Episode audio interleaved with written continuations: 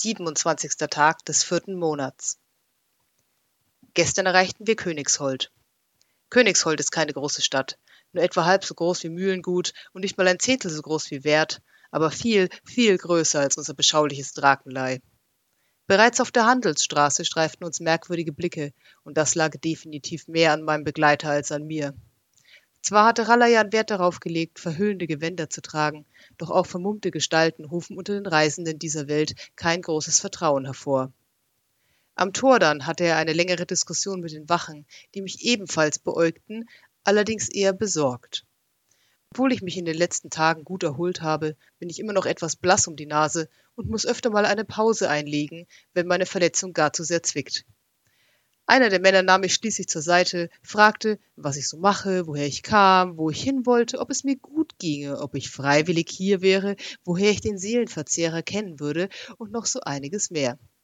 Ich antwortete nach bestem Gewissen, und wenige Minuten später waren wir drinnen auf den schmalen Straßen von Königshold. Ralayan schien sehr erfreut darüber zu sein und schenkte mir ein Schulterklopfen und etwas, von dem ich vermute, dass es ein Grinsen sein sollte. Da ich nur seine Augen sehen konnte, war es schwer zu sagen. Gemeinsam folgten wir der Hauptstraße tiefer in die Stadt hinein. Ralayan schien zu wissen, wo er hin wollte und bahnte uns zielstrebig einen Weg durch die Menge, doch ich wusste bereits nach wenigen Straßenzügen nicht mehr, woher wir überhaupt gekommen waren. Mein letzter Besuch in Königshold war Jahre her, und auf den Straßen wimmelte es von Menschen, Tieren und Fuhrwerken, durchsetzt von der ein oder anderen Kuriosität. Die Eindrücke überwältigten mich vollkommen. Schließlich verließen wir die Hauptstraße und folgten einem kleinen und weniger belebten Durchgang tief hinein in das Gewirr aus Gassen. Die Häuser des Viertels, durch das wir nun gingen, waren alt, und die oberen Stockwerke lehnten sich zueinander wie gebeugte Großväter, die über die Straße hinweg den neuesten Tratsch austauschen wollten. Wenn ich genau in der Mitte der Straße ging und nach oben schaute, konnte ich gerade noch einen schmalen Streifen Himmel zwischen den rissigen Fassaden und schiefen Schindeln entdecken. Doch die meiste Zeit sah ich auf meine Füße. Die Straßen, die niemals genug Sonnenlicht bekamen, waren matschig und rochen unangenehm, und ich wollte mich nicht der Länge nach in den Modder legen. Währenddessen erklärte Ralayan mir, dass wir ein Gasthaus aufsuchen würden, welches den Namen zur trüben Suppe trug, und dass ich dort gut daran täte, ein wenig Vorsicht walten zu lassen. Das Klientel sei etwas ruppig. Aber die Betten seien sauber und das Bier trinkbar, und außerdem seien wir dort verabredet. Ich runzelte die Stirn. Ein wenig beleidigt war ich doch, dass man mir, der ich jetzt seit zehn Jahren in einem Gasthaus arbeitete, nicht zutraute, mich in einem zurechtzufinden. Außerdem, erklärte Ralayan, der mein Schweigen offenbar nicht zu deuten wusste, weiter, sei es schlau, die oberste Regel der Kneipe zu befolgen, welche war, dass man die Suppe dort nie bis zum Grund auslöffeln durfte. Denn Suppe war eine Sache des Vertrauens und man schlief besser, ohne zu wissen, was an ihrem Grund lauern mochte.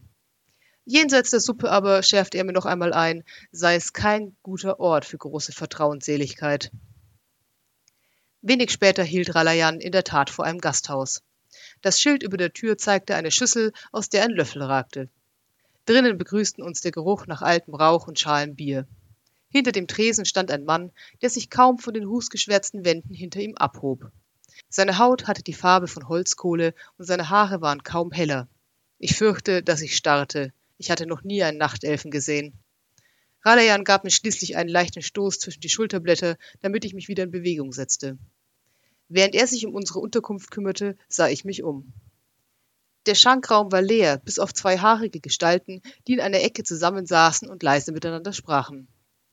Staubflocken tanzten im Sonnenlicht, das durch die lange nicht geputzten Fenster hereinfiel, und gerade als Ralayan mit seinen Verhandlungen fertig war, kam ein gelangweilt aussehendes Mädchen mit starker Akne die Treppe hinunter, einen großen Wäschekorb unter dem Arm. Ich nahm von Ralayan meinen Zimmerschlüssel entgegen, nickte dem Wirt halb zu und folgte ihm dann nach oben. Unsere Zimmer lagen am Ende eines niedrigen, fensterlosen Flurs, und ich rechnete unweigerlich mit dem Schlimmsten, als ich die zu meinem Schlüssel passende Tür öffnete. Der Raum, der mich begrüßte, war spartanisch und die Luft roch abgestanden, doch eine kurze Inspektion der Unterseite der Matratze förderte keine Krabbeltierchen zutage. Ich beschloss also, das Beste zu hoffen, ließ die Matratze zurück auf die Bretter fallen und fragte mich gerade, ob man hier wohl baden könne, als Ralayans Stimme über den Gang herüberwehte. Ich ging hinüber zu seinem Zimmer. Der Seelenverzehrer hatte die verhüllenden Gewänder abgelegt, und soweit ich das deuten kann, war er ernstlich froh über die zurückgewonnene Tentakelfreiheit. Mir allerdings gab es zu denken. Würde er sich wieder bedecken, wenn er nach unten ging? Und falls nicht, was war das hier für ein Gasthaus, wo ein Seelenverzehrer keine bedenkliche Erscheinung war? Ich machte eine mentale Notiz, mein Zimmer abzuschließen, wenn ich es verließ. Und wo ich drüber nachdachte, vielleicht auch, wenn ich drin war. Ralayan fragte, wie ich mich fühlte, und ich sagte gut, und er sagte gut und gab mir eine Einkaufsliste und Gold. Kein Grund, die guten Leute in der Stadt durch seine Anwesenheit zu verunsichern, meinte er vergnügt. Ich gab ihm im stillen Recht. Außerdem fuhr er fort, könne er so ein Happen essen, bevor der abendliche Trubel einsetzte, und nebenbei unsere Verabredung gleich in Empfang nehmen, wenn sie zur Tür hereinkäme. Ich fragte, wer denn diese Verabredung genau sei, doch er winkte ab. Ein alter Freund und die Bekannte eines anderen alten Freundes, die ihm dieser wärmstens für die Unternehmung ans Herz gelegt habe. Alles zu seiner Zeit, ich würde sie noch früh genug kennenlernen. Dann steckte er mir nochmal ein paar Goldstücke zu, ermahnte mich vorsichtig zu sein und befahl dann, nun endlich meinen Hintern nach draußen in die Sonne zu befördern, wo Menschenkinder hingehörten. Ich rieb mich ein wenig an dem Kind, sagte aber nichts.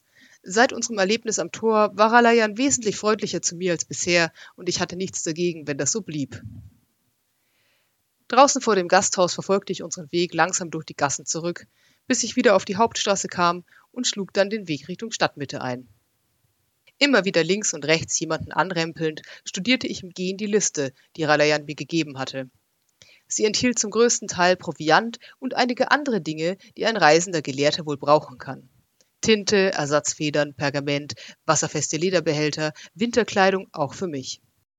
Danach folgten Worte, von denen ich einige nicht kannte, aber von denen ich annahm, dass es sich um alchemistische Zutaten handelte, die ich wohl bekommen würde, wenn ich sie in einem geeigneten Laden aufsagte und gescheit guckte.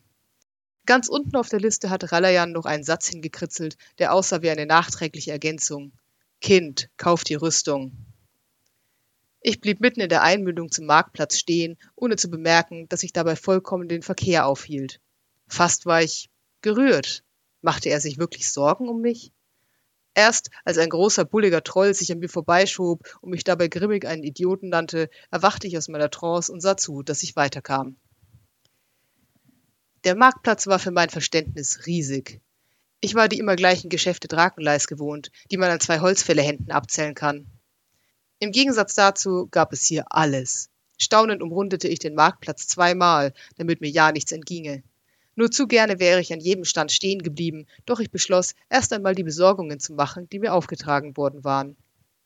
Also drehte ich eine dritte Runde und kaufte die Gegenstände, die auf der Liste standen, und ließ mir die Adresse von einem Laden für magische Hilfsmittel geben, der versteckt einige Querstraßen weiter lag. Auf dem Weg wurde ich ganz aufgeregt, als ich mir die ganzen wundervollen Dinge vorstellte, die ich vielleicht für mich selbst erwerben könnte, wo ich schon dort war. Grimm hatte mir zwar im Lauf der Jahre immer wieder einige Sonderbarkeiten aus seiner Wunderkammer gezeigt, doch es war immer gerade so viel, dass bei mir das Gefühl blieb, im Grunde hätte ich eigentlich gar nichts gesehen. Ich war unfassbar neugierig. Doch der Laden für Magie stellte sich als eine glorifizierte Apotheke heraus. Dunkel war es hier und es roch merkwürdig nach faulem Fisch und altem Papier. Ich bestellte also die Zutaten und verließ den Laden ein paar Minuten später genauso unmagisch, wie ich ihn betreten hatte. Zurück auf den Marktplatz kaufte ich mir eine Pastete, die eine rotwangige Frau aus einem kleinen Wägelchen heraus anbot, und kauend schlenderte ich hinüber in den Straßenzug, in welchem die Schmieden lagen. Ich hatte noch nie eine Rüstung erworben und keine echte Ahnung, worauf es dabei ankam. Ich ging vorbei an einigen Werkstätten, in denen Töpfe, Mistgabeln und andere Gegenstände des täglichen Gebrauchs angeboten wurden. Außerdem kistenweise Nägel. Schließlich kam ich zu einem Handwerker, der ein paar eindrucksvolle Rüstungen vor seiner Tür stehen hatte. Ich folgte dem Hämmern und fand in der Schmiede einen großen blonden Mann, dessen Bart aussah, als sei er stellenweise den Flammen zum Opfer gefallen. Als er mich bemerkte, hielt er im Hämmern inne und ich erklärte ihm mein Anliegen. Er fragte mich, wofür ich eine Rüstung brauche, worauf ich erwiderte, ich täte eine Reise. Er ließ den Blick noch einmal über mich wandern und fragte dann, ob ich sicher sei. Ich runzelte die Stirn. Einige Minuten später verließ ich seinen Laden wieder und suchte mir meinen Weg durch die Gassen hinüber in ein anderes Viertel. Der skeptische Schmied hatte mich zwar ein paar Rüstungsteile anprobieren lassen, doch es stellte sich heraus, dass er recht gehabt hatte. Ich konnte mich selbst in unvollständiger Rüstung kaum bewegen, geschweige denn rennen oder springen. Außerdem, so erklärte er mir, nachdem ich ihm gesagt hatte, wohin die Reise ging, würde ich in einer Metallrüstung in der Wüste gekocht wie ein Kaninchen im Topf.